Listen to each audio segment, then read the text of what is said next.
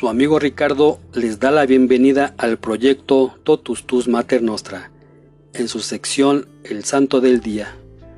Hoy, 15 de mayo, celebramos a San Isidro Labrador. Sus padres eran unos campesinos sumamente pobres que ni siquiera pudieron enviar a su hijo a la escuela. Pero en la casa le enseñaron a tener temor de ofender a Dios y un gran amor de caridad hacia el prójimo. También un enorme aprecio por la oración, por la Santa Misa y la comunión. Huérfano y solo en el mundo cuando llegó a la edad de 10 años, Isidro se empleó como peón de campo, ayudando en la agricultura a don Juan de Vargas, un dueño de una finca cerca de Madrid. Allí pasó muchos años de su existencia labrando las tierras, cultivando y cosechando. Se casó con una sencilla campesina que también llegó a ser santa y ahora se llama Santa María de la Cabeza, no porque ese fuera su apellido, sino porque su cabeza es sacada en procesión en rogativa cuando pasan muchos meses sin llover. Existen muchas narraciones populares sobre su santidad. La más conocida de ellas es la que nos presenta a un hombre muy piadoso que muy a menudo tenía que soportar las burlas de sus vecinos porque cada día iba a la iglesia antes de salir a labrar el campo. Isidro se levantaba muy de madrugada y nunca empezaba su día de trabajo sin haber asistido antes a la Santa Misa. A veces Isidro llegaba algunos minutos tarde al trabajo y varios de sus compañeros muy envidiosos lo acusaron ante el patrón por ausentismo y abandono del trabajo. El señor Vargas lo quiso comprobar por sí mismo y un buen día se escondió tras unos matorrales situados a medio camino entre la iglesia y el campo, y notó que sí era cierto, que Isidro llegaba una hora más tarde que los otros. Al salir Isidro del templo le recriminó su actitud, pero al llegar al campo su patrón vio como si un personaje invisible, quizá un ángel, le guiaba sus bueyes y estos araban juiciosamente la parte que le correspondía al buen Isidro como si el propio campesino los estuviera dirigiendo.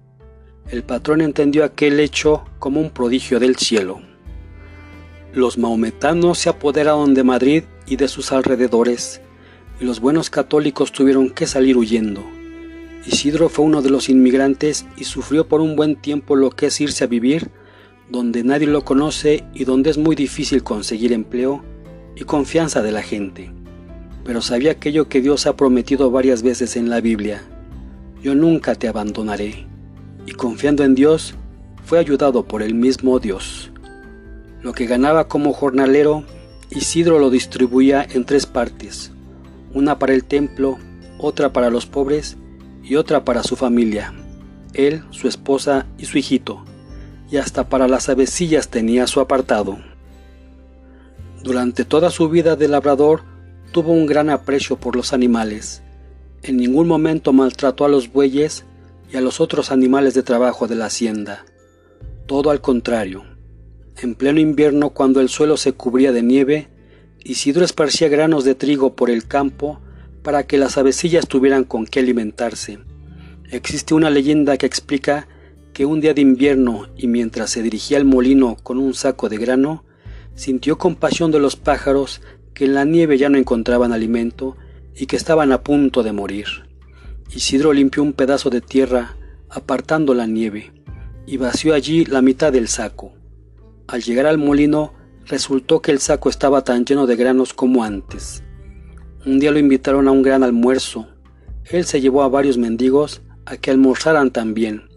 El invitador le dijo disgustado que solamente le podía dar almuerzo a él y no para los otros.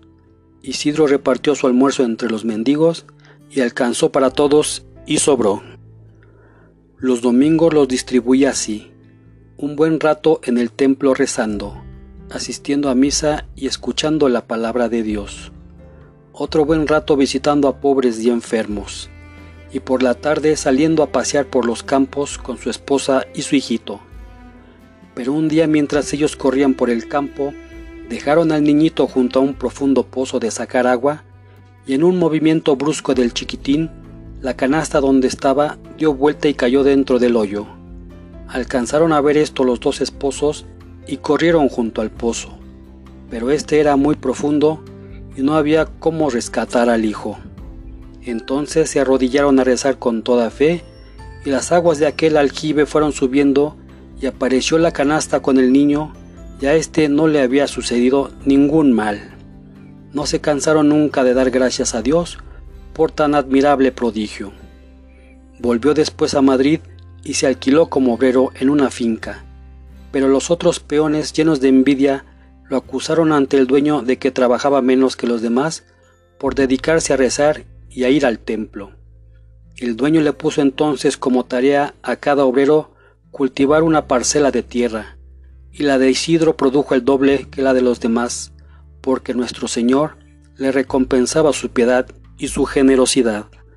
Cuando sintió que su muerte se acercaba, hizo humilde confesión de sus pecados y recomendando a sus familiares y amigos que tuvieran mucho amor a Dios y mucha caridad con el prójimo, murió santamente. A los 43 años de haber sido sepultado, sacaron del sepulcro su cadáver y estaba incorrupto, como si estuviera recién muerto. La gente consideró esto como un milagro. Poco después el rey Felipe III se hallaba gravísimamente enfermo y los médicos dijeron que se moriría de aquella enfermedad.